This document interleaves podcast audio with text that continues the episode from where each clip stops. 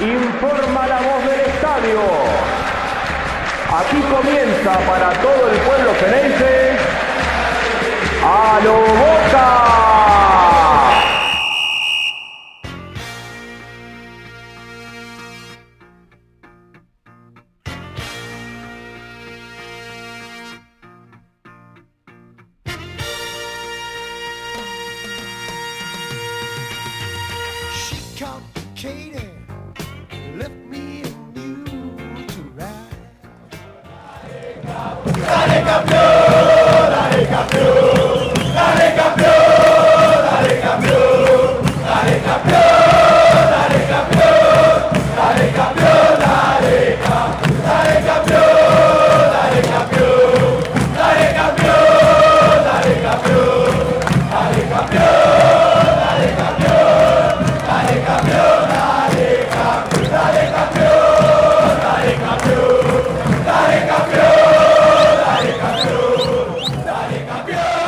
Hola a todos, bienvenidos a un nuevo episodio de A lo Boca Podcast. Hoy con el resultado de las otras disciplinas con Ago Siskovic. Ago, felicidades, campeona, ¿cómo estás? Hola, campeón, ¿todo bien? Contenta, por supuesto. Me imagino, ¿no? Sí, sí, es, es un- una alegría enorme para, para todo el pueblo Ceneice haber ganado una estrellita más, haber sumado un título más. Así que bueno, Bien, ahora, ahora en un ratito vamos a estar hablando de Boca, del campeonato, de, todo, cómo viste todo, todo este semestre de- del equipo de primera, pero antes vamos a meternos con el resultado de las otras disciplinas. ¿Qué, qué hubo esta semana? Porque hubo básquet, hubo, hubo fútbol femenino que fue Parisa ante Huracán, así que bueno, decime por dónde querés arrancar. Bueno, arrancamos con el básquet. Boca finalizó su participación en esta temporada 2021-2022 tras caer ante Quimsa de Santiago del Estero. Recordemos que en el capítulo anterior habíamos dicho que Quimsa venía ganando 2 a 0 la serie.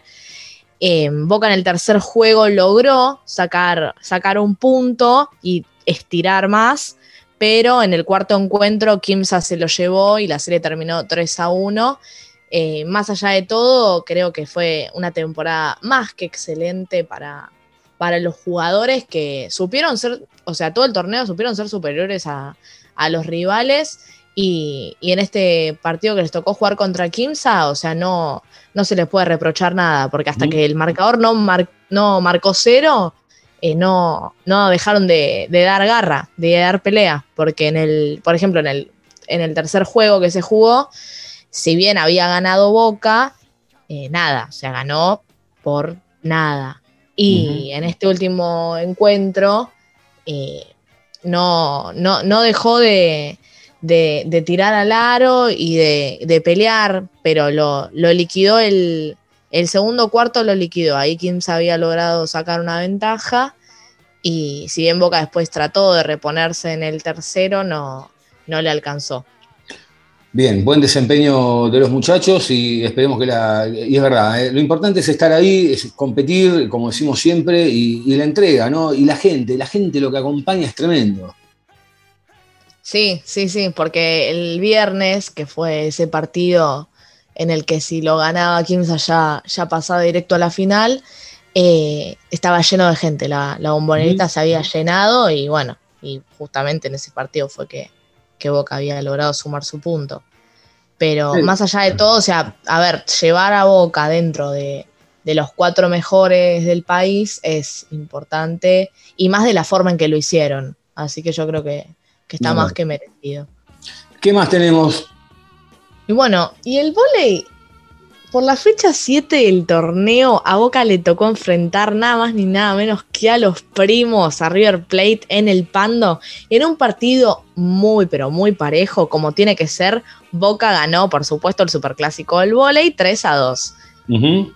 Fue un partido peleado porque el primero, el primer set lo ganó Boca, el segundo lo dio vuelta a River, el tercer set lo ganó Boca, el cuarto lo dio vuelta a River y fue necesario que llegaran a ese quinto set que muchas veces no se juega eh, y ahí eh, finalmente selló Boca y, logró llevarse los dos puntos, lo cual eh, lo deja noveno en la tabla de posiciones, lo deja dentro de los 10 mejores con 10 puntos. Y esta creo que es un poquito la magia boca, ¿no? Porque si bien recordemos que el equipo no, no está quizás en su mejor momento, porque había podido ganar solamente tres de los siete partidos que había disputado, el partido que se jugó contra River, partido que Boca va y lo gana, va y cumple, se calza la camiseta, parece que, que es, no sé, es un espíritu. Le pone, ¿eh? sí, sí, sí, la, verdad que Boca en ese sentido, la, verdad que eso es lo bueno, ¿no? Que es lo que venimos hablando en los últimos episodios, que, está recuperando un montón de las disciplinas, que, está siendo competitivo en todas, y, por eso también la, reacción de la gente, ¿no? Que, que también se, está volviendo eh, como, como una cultura, antes quizá no se le daba o, mejor dicho, en los últimos 5 o 10 años empezó a crecer cada vez más, lo mismo sucede con el fútbol femenino, que ahora también lo vamos a estar hablando, eh, pero es como que la gente eh, empieza a acompañar, tiene un lugar donde, donde ir a verlo, donde ir a alentar. Eh, mismo ayer, campeón Boca del torneo de, la Copa de la Liga, y, y atrás en el partido un montón de gente también acompañando, entonces es como que ya la gente también pone en su agenda eh, este tipo de, partidos para acompañar.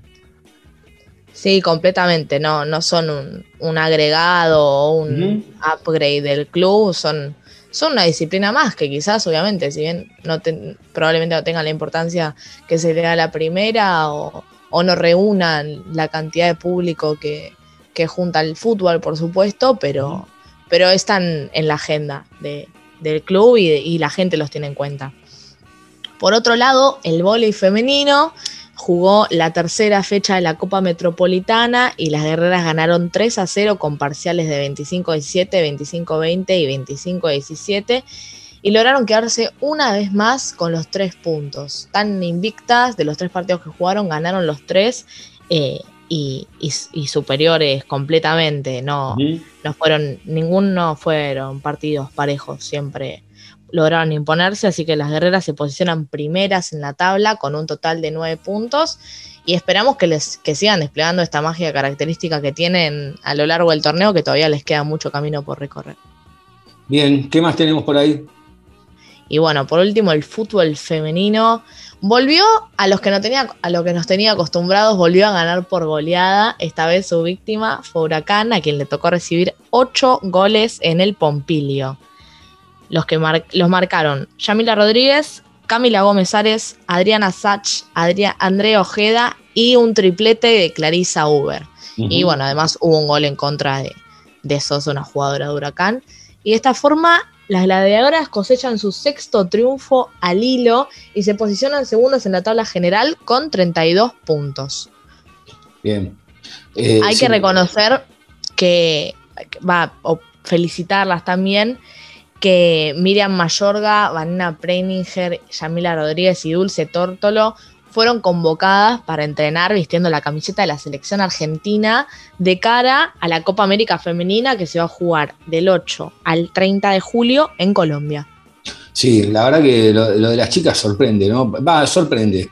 Digo, eh, no, deja de sorprender, mejor dicho, porque domingo domingo, es más, volvió a suceder lo que habíamos marcado en episodios anteriores, como que le cuesta abrir el marcador y una vez que abre el marcador se desploma el rival y empiezan a llover los goles uno atrás del otro, a veces un poco más, a veces un poco menos, bueno, lo del otro día muy abultado, eh, y, hacen una diferencia aplastante. Y ahí también hay otro punto. Eh, lo comentábamos también, eh, se lo comentaba a los chicos en el último episodio. yo vivo cerca de la cancha y de golpe todos los sábados ahora se empieza a escuchar eh, los gritos de gol del fútbol femenino, cosa que hasta hace un tiempo no pasaba, van a tener que, agregar alguna que otra tribuna, porque la verdad que eh, la gente acompaña, eh, las chicas se sienten cada vez más respaldadas, quizá, ojalá que en algún momento sea tanta la demanda o, un poco más de lo que pueden poner dentro de lo que es Casa Amarilla para, para pasarlas a, lo que pasa es, bueno, claro, abrir el estadio para, el fútbol femenino quizá todavía hoy, entre comillas, no sea del todo rentable, pero algún que otro partido ya se ha jugado. Y las chicas demandan cada vez más y la verdad que pone muy contento esto, porque tienen, bueno, ni hablar, como siempre decimos lo de Yamila, ¿no? Yamila es el alma del equipo, es, la que tira todo para adelante eh, y sin desmerecerlas a las otras, ¿no? Obviamente, pero es como que es la gran figura de, este plantel ya hace un, montón de tiempo y, lo que generan. Y, la gente ahí sí ya, ya tiene una agenda que, sabe que, la van a ver a las chicas y, que tienen casi un papel tan importante como la primera división de masculina. Sí, además yo creo que algo importante que, tiene el femenino es como identidad, ¿no? Que por ahí se remonta a un pasado en, el fútbol masculino cuando los jugadores se casaban con un club y estaban 45 años jugando para el mismo club y no como ahora que se van a jugar a Europa, juegan acá cuando son pibes y después se van se van afuera si la pegan. Eh, creo que el fútbol femenino pasa eso, o sea, Yamila Rodríguez está hace mucho tiempo, eh, Dulce Tórtolo también, o sea, todas, Larisa Uber, son todas eh, jugadoras que están, que es un plantel que está hace mucho tiempo jugando y si bien obviamente que hay, que hay nuevas incorporaciones que suman al equipo, son como como que pensás en fútbol femenino y se te vienen ellas, ¿entendés? Generan como una identidad en el plantel que, que por ejemplo, en la primera masculina ya como que no es algo que se ve tanto eso. Sí, cuesta más este, hoy generar, sí, hoy las chicas hay un montón que ya están en categoría de, ídolas dentro del plantel, cosa que a veces dentro del masculino, como bien citabas vos, cuesta, porque hoy la mayoría emigran rápido o, o tienen su gran carrera afuera y después vuelven, eh, y, el ídolo se construye partido a partido, domingo a domingo o sábado a sábado, como en el caso de las chicas, y, consiguiendo títulos. Y en la entrega, más allá del título es la entrega, es lo que muchos jugadores que han pasado por muchos clubes y que no han ganado títulos, eh, la gente los tiene ahí arriba eh, en ese altar. Por, por, la entrega y por todo lo que han dejado en el club, y es verdad, hoy en el fútbol masculino cuesta, cuesta cada vez más. Y, la verdad eh, es bueno también la, respuesta de la gente. Más allá de eso, lo bien que juegan y, lo bien que lo, divertido que son los partidos, que hay una cuestión lógica, que hay veces que obviamente son, tienen unos tiempos mucho más lentos a veces que, que los varones por una cuestión de desarrollo eh, de 100 años contra 20 o 30. Eh, pero también es más vistoso y es un fútbol como muy, por decirlo de alguna manera, de, otra época, que hoy ya en la primera masculina no se ve más, sucede en otro montón de deportes como en el tenis. El tenis, eh, cuando yo era muy joven, allá lejos hace tiempo, el tenis era vistoso, era, era más de juego y hoy en el masculino es palo y palo que eso lo había heredado un poco también el femenino, pero hoy el femenino también, hoy, hoy las chicas cuando, cuando juegan el tenis sacan y son, son balazos los que sacan y, pareciera ser que es mucho más técnico, que es mucho más de velocidad y no tanto de juego, más allá de que el juego está, pero está desde otro lado. Y hoy empieza a pasar eso también con el, con el fútbol femenino y las murras que a veces se pegan, ¿no? Porque a veces pasan las patadas y yo digo, uy, ¿ves cómo se pegan?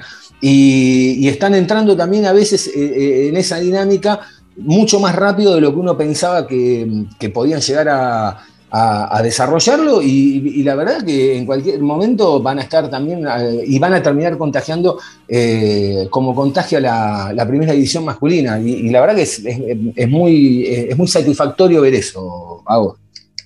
Sí, completamente. Además, a ver, el hincha de Boca es, y cualquier club, el hincha es hincha, no, no le importa tanto la, la disciplina. Uno va a apoyar los colores y no, me importa si es masculino, femenino, eh, volei, básquet, uno siempre quiere que ganen. Claro, entonces yo creo que el fútbol femenino no llegó a, bueno, ahora está en camino, pero no llegó a hacer lo que, lo que es el masculino porque nadie, nadie les dio el espacio. es, es, cuestión de, de permitir, de abrirles la puerta, y una vez que se les abra la puerta, como se las están empezando a abrir ahora, la gente lo va a apoyar, porque no, creo que no va por tanto por el prejuicio, sino que es, creo que es más responsabilidad del club todavía que de, la gente. La gente le abrís una puerta y va. Sí, es darle más, va a ir. Sí, completamente.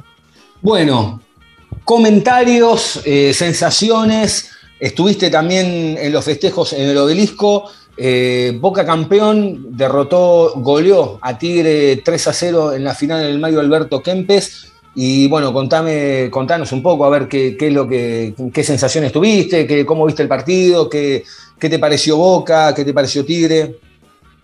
Bueno, para mí fue un partido muy similar en cuanto a lo que propuso cada equipo al, partido al partido que habíamos tenido contra Tigre en la última fecha de, de, la, tabla de posiciones, ¿no? De esa tabla general. Un partido en el que Boca eh, supo ser superior y, y, plantarse mejor en la cancha, conectar mejor entre los jugadores. Y cuando iba el. Yo creo que el 3 a 0 fue, fue también como marcar un poquito la diferencia. Como bueno, no te gano como te gané la otra vez en un partido que no importaba mucho el resultado, te gano 3 a 0, o sea, te una copa superando aquella vez. O sea, para mí fue no solo superar a Tigre, sino también superarse a ellos mismos de cuando ya le habían ganado a Tigre. Eh, para mí, eh, cuando, cuando marcaron el tercer gol, dije, no, ya está. O sea, no solo superan a Tigre, sino que se superan a, a ellos mismos. Yo creo que Boca eh, al fin es un, después de tanto sufrimiento que, nos tuvo un poco eh, a mitad del camino, que estábamos como medio, bueno, esto para qué lado apunta, qué onda, o que uno no sabía muy bien qué, qué esperar, o qué era lo, partido tras partido uno no sabía qué era lo que iba a ver en la cancha verdaderamente y generaba un poco de desconcierto, cierta incógnita por parte de los hinchas, pero creo que al fin Boca se, ya se sabe más o menos qué juego va a tener, creo que también se consolidó bien eh, el medio campo, ya Varela creo que fue una de las figuras más importantes de, estos, de estos últimos partidos que le permiten a Paul jugar como jugó siempre de, de un mediocampo ofensivo, también Oscar Romero al fin creo que se lo ve cómodo en el equipo, que cuando recién había llegado por ahí uno esperaba demasiado y como que no, no proponía mucho, pero creo que ahora ya, ya se afianzó.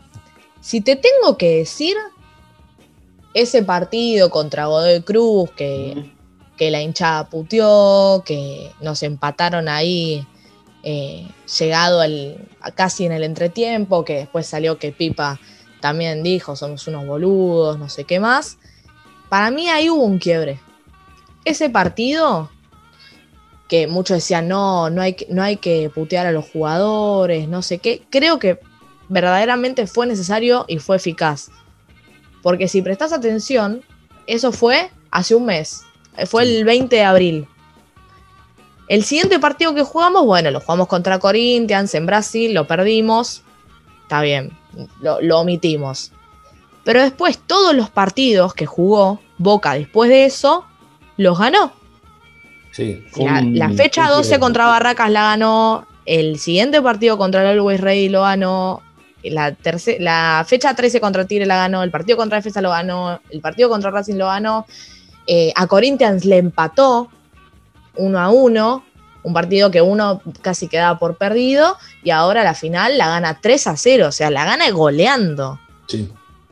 Yo, yo creo que me, me, pone muy contenta, me emociona y creo que también como que te, te da como de vuelta una alegría, ¿no? Porque uno quizás, no sé, si me preguntas un mes atrás, estábamos jugando la Libertadores, yo decía, sí, quiero ganar la Libertadores, pero, viste, qué sé yo, probabilidades, sí, bueno, no, no nos vamos a ilusionar mucho. Esto te da como un motor y una manija que, o sea, me la da a mí, que soy una hincha y miro los partidos, no me imagino la manija que le debe dar a los jugadores, que son, por supuesto, los responsables, ¿no? De, de, jugar los partidos y de poner garra. Entonces, creo que, fue, fue importante la actitud que tuvo la hinchada, la actitud que tuvieron los jugadores. Ese partido contra Godoy Cruz creo que fue decisivo. Sí, fue el punto más bajo del semestre, donde Boca parecía, había arrancado en la derrota con Huracán, después tuvo un par de partidos donde dejó muchos puntos en el camino, contra Arsenal, etc. Eh, toca ese fondo con, Godoy Cruz de Mendoza, un Bataglia que no sale a dar la conferencia de prensa, donde todos pensábamos que al otro día eyectaba de Boca. El único que se mostró tranquilo, creo que Bataglia fue el gran ganador de este semestre, eh, fue el único que se mostró tranquilo, contemple, nunca, nunca titubeó, cosa, cosa realmente valorable porque otro en, eh, esa situación hubiese flaqueado. Eh, pudo encontrar el equipo ayer por primera vez ante, ante Tigre en la final, pudo, pudo poner el once ideal que él tiene en la cabeza. lo fue armando de a poco, porque cuando arrancó Bataglia como director técnico el año pasado, él arrancó con Rossi, después Advíncula, Izquierdos, Rojo y Fabra. Esa fue la primera defensa que, él plantó y es la que se plantó en esta final contra Tigre. Eh, Paul Fernández que anduvo pivoteando por toda la cancha, eh, un jugador versátil que, que, anduvo de 8, anduvo de 10, anduvo de 5, anduvo de doble 5, que hoy termina jugando eh, de volante por la derecha. Apareció el refuerzo de Romero, que, la verdad que tiene una pegada y un, cambio de frente y pone unos pases fantásticos.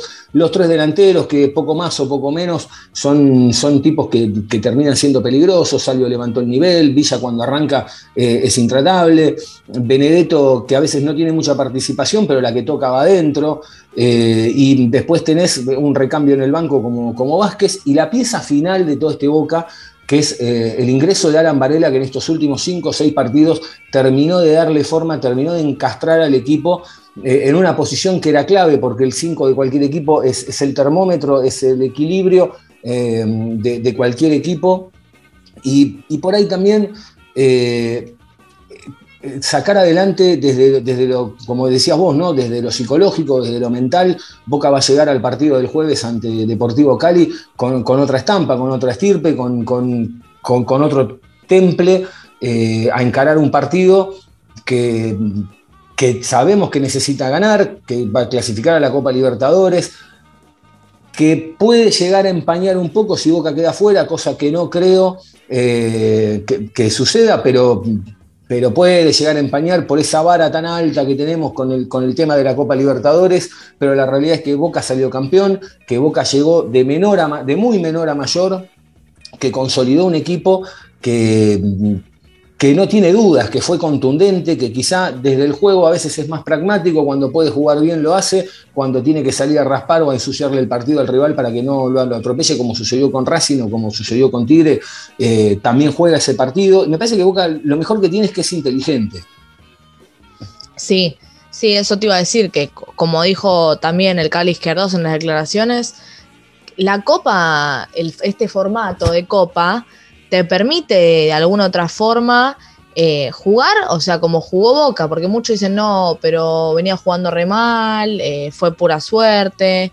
Eh, o sea, el formato te permite que vos podés jugar los primeros 13 partidos, quedan entre los cuatro primeros, o sea, ni siquiera no hace falta que ganes todo, no hace falta. Pues te esforzas un poco, estás entre los cuatro primeros y entras. Y ahí sí, tenés tres finales. Y bueno, y ahí sí tenés que poner la camiseta y plantarte y decir, bueno, ya está, estamos acá, somos Boca, vamos a poner y, y ya está, y se acabó. No, no hay mucha vuelta con eso. Y también hay que reconocer que este es el, si bien es el segundo título de Bataglia como director técnico, es el primero en el que tiene una participación completa de, de, principio, de inicio a fin. Y, uh -huh. y, creo que es más que meritorio, más que meritorio. Porque, como decíamos, o sea, un Boca que fue desde muy menos hasta ser campeón. O sea, no, no es que, bueno, tenía el equipito más o menos armado, hizo, hizo un buen torneo, bueno, y lo ganó. No, no fue así.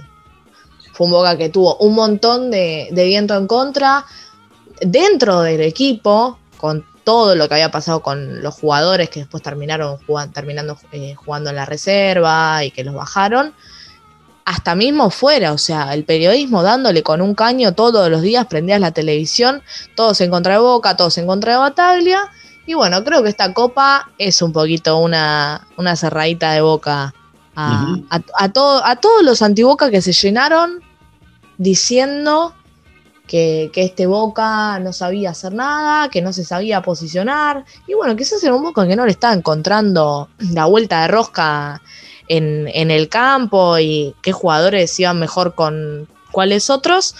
Pero, pero bueno, sin dudas lo encontró. Creo que lo más importante para mí, si te tengo que decir, Alan Varela fue la pieza clave, como decías.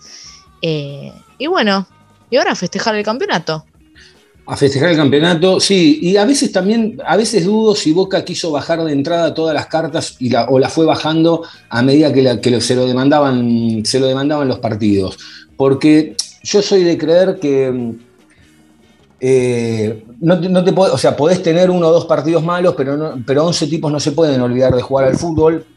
Y hubo momentos donde, donde daba esa sensación, como decíamos, el partido contra Huracán o el partido contra Arsenal con actuaciones muy, muy, muy bajas de Boca, pero me dio la sensación de que Boca eh, fue escondiendo las cartas y las bajó en el momento en que las tenía que bajar. Que también es, eh, a ver, cuando fue en el año 2018, eh, el año donde Boca disputa la, primera final en marzo-abril con, River en Mendoza, que, River no había arrancado bien y que Boca llegaba de, manera espectacular. que nos tuvimos que, que, comer, que Gallardo dijo, bueno, no, jugamos mal para despistar. Me parece que Boca también un poco de eso tuvo en el medio, porque lo fue, lo fue armando de a poco, lo fue, lo, fue llevando, lo, consolidó en esta final ante Tigre. Y, no me parece mal eso tampoco. Me parece que es, una, es una herramienta válida, que, obviamente que hay que seguir creciendo, pero que también eh, hoy, a diferencia de un mes atrás, el techo de Boca parecía ser un equipo de seis puntos y hoy la base de Boca, el piso de Boca, anda en los 7, 8 puntos y con, ánimos de, crecer para, mucho más. Algunos mensajes que llegaron ayer, eh, Lucas, que siempre está ahí del otro lado, dice, Oscar Romero estaba talando árboles en el bosque paraguayo, vino, se puso la de boca y salió campeón. Un crack, Angelito también, y después dice, eh, nos dejó también otro mensaje donde decía, exultante auténtico Angelito, esperemos que cambie la coca por el vino para acompañar empanadas, muy buen partido de boca, el hincha está tranquilo y con toda la confianza para lo que viene, una mejora enorme, que siga así. Gracias Lucas por, estar ahí del otro lado. Eh, realmente eh, Boca el jueves va a cerrar un, semestre muy, muy divertido, muy, donde pasó de todo, ¿no? Divertido en el sentido, y también hubo malas, ¿no? Pero la verdad que fue muy, muy entretenido, con mucho material, porque la realidad, todo lo, que nos hemos, lo, que hemos pasado este semestre, hacía rato no se veía, y todo lo que falta, ¿no? Y es verdad, van a hablar toda la semana, si es el justo campeón o no, bueno, ya está, es el campeón y a otra cosa. A vos, antes de, despedirnos, contanos, ¿estuviste en el obelisco? ¿Qué, cómo, estuvo ahí la historia?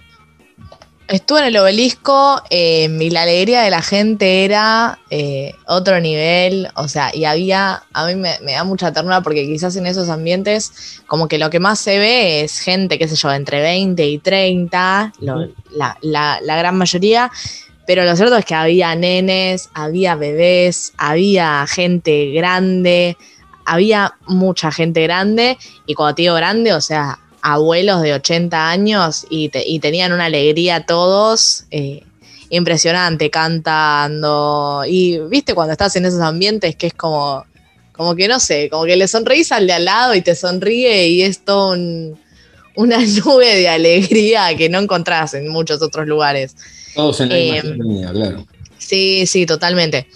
Y yo por lo menos que fui caminando, eh, cuando vas caminando te encontrás en el camino con un montón de locos, con todos los autos y las banderas. La verdad fue un momento eh, muy lindo eh, y creo que también todo el camino recorrido a lo largo de, la copa, así con tantos altibajos, creo que fue como más notorio todavía la, victoria y haberlo ganado el campeonato este, creo que fue muy importante para todos los hinchas. Bien, eh, ahora algo de último momento. La Conmebol multó a Boca por 30 mil dólares por el hincha que fue identificado y que fue detenido en San Pablo por eh, los actos de racismo que había hecho. La verdad, está bien la sanción, yo no digo que no, pero la verdad que me parece 30 mil dólares ya eh, es pagar más por lo que pasó con Atlético Mineiro el año pasado, me parece que es un montón. otro dato estadístico, Agustín Rossi fue el arquero eh, con menos goles recibidos eh, en 90 minutos, la verdad que en la Copa de la Liga, la verdad que eh, ha tenido una gran actuación, más allá de que uno siempre le cae, de que tiene un montón de, errores, ¿no? de, que comete a veces, pero la realidad es que en los últimos partidos terminó con el arco en cero, mostró una seguridad tremenda y, a veces también uno piensa, ¿no? ¿Cómo puede ser que el puesto de un arquero que que hasta los grandes arqueros han tenido algún que otro error, pero Rossi que a veces comete uno atrás del otro, después termina teniendo estas actuaciones que gracias a Dios nos terminan eh, dando un campeonato. Para no olvidarnos, eh, a partir de mañana a las 14 horas van a estar disponibles las entradas para el socio y el socio adherente para el partido del día jueves ante Deportivo Cali en la Bombonera a partir de las 9 de la noche Así que a estar atentos ahí en Soy Socio para ver si, si, podemos entrar, si podemos ingresar, si podemos conseguir que hay que ir a ver a Boca y que hay que ir a festejar un nuevo título, el 72. Pero yo le voy a agregar ya el 73 y hasta inclusive el 74, porque no nos olvidemos que a Boca le adeudan cuatro finales, de las, cuatro, de las cuales de esas cuatro por lo menos una se va a llevar, eso es más que obvio. Así que bueno, eh, vayan anotando por las dudas una, una estrella más. A vos, eh, ¿Algo más que te haya quedado pendiente o con ganas de decir? Sí, respecto a lo de Rossi que dijiste recién, para mí eh, que haya, que haya, no, que no haya participado en una determinada cantidad de partidos, no sé, fueron pocos igual, eso hace también que el jugador sea más competitivo, porque de repente Rossi cuando volvió, no, no volvió con este arco es mío, sino volvió, bueno, me tengo que ganar de vuelta el puesto de arquero que si no, se lo van a dejar al otro y no tengo ganas. Entonces creo que eso también fue importante. Sí. Y lo bueno, sí, es verdad. Y lo bueno también es que también uno tiene la seguridad que al, estar García y, que ha demostrado estar a la altura también, eh, ante cualquier eventualidad, el arco de boca hoy está cubierto. Y vamos a ver qué es lo que sucede a mitad de año, porque en las últimas horas se habló de una oferta por Agustín Rossi para irse al exterior. Y también por ahí dijeron que Boca andaría atrás de, Víctor Marchesín, que ya se habló varias veces de, su llegada a Boca. Pero también, por otro lado, yo a veces lo pienso y digo, yo no sé si Boca está para traer un arquero, no, porque, no por nada, sino porque en el caso de que Agustín Rossi se vaya, Boca hoy lo tiene a Javier García y por algo también lo trajo al chico Bray. Entonces, yo, la verdad que yo no creo que esta gestión con, algunas críticas que, le hemos hecho, eh, eh, trayéndolo a un chico no lo van a dejar tan relegado atrás para ponerle otra vez a, un Marchesín adelante y a un Javier García, más allá de que es pibe y de que tiene que ir haciéndose, pero me parece que, vamos a ver qué es lo que sucede, pero yo no lo veo tan, tan factible eso. Y hay que ver también para esta segunda fase de, Copa Libertadores, si Boca clasifica, yo no creo que Rossi tampoco a mitad de año quiera irse de Boca. No, no, no, por supuesto que no. Mínimo terminar el año, mínimo. Mínimo terminar el año, tal cual. Tal cual. Bueno, a vos, ¿dónde te encuentra la gente en las redes sociales? En Twitter y en Instagram, en arroba Agos ¿A vos, Diego? A mí me encuentran en arroba Diego Cesario y al podcast lo encuentran en arroba Loboca Podcast en todas las plataformas, Facebook, Twitter, Instagram y en las plataformas de audio como Spotify, Apple Podcast y Google Podcast o Anchor FM. Eh, ponen Boca Juniors o a lo Boca directamente y le, salta ahí, le dan seguir, le, dan a la campanita también que les avisa cada vez que hay un episodio nuevo como este que están terminando de escuchar, le dan play y como siempre, gracias a todos por estar ahí del otro lado. Eh, nos vamos a reencontrar en el transcurso de la semana cuando Boca esté recibiendo seguramente eh, con el mismo equipo, a excepción de Sebastián Villa. Yo creo que va a ir el Changuito Ceballos, por eso no jugó ayer ante el Deportivo Cali en la bombonera el próximo jueves 26 a partir de las 21 horas. Un abrazo grande y que anden bien.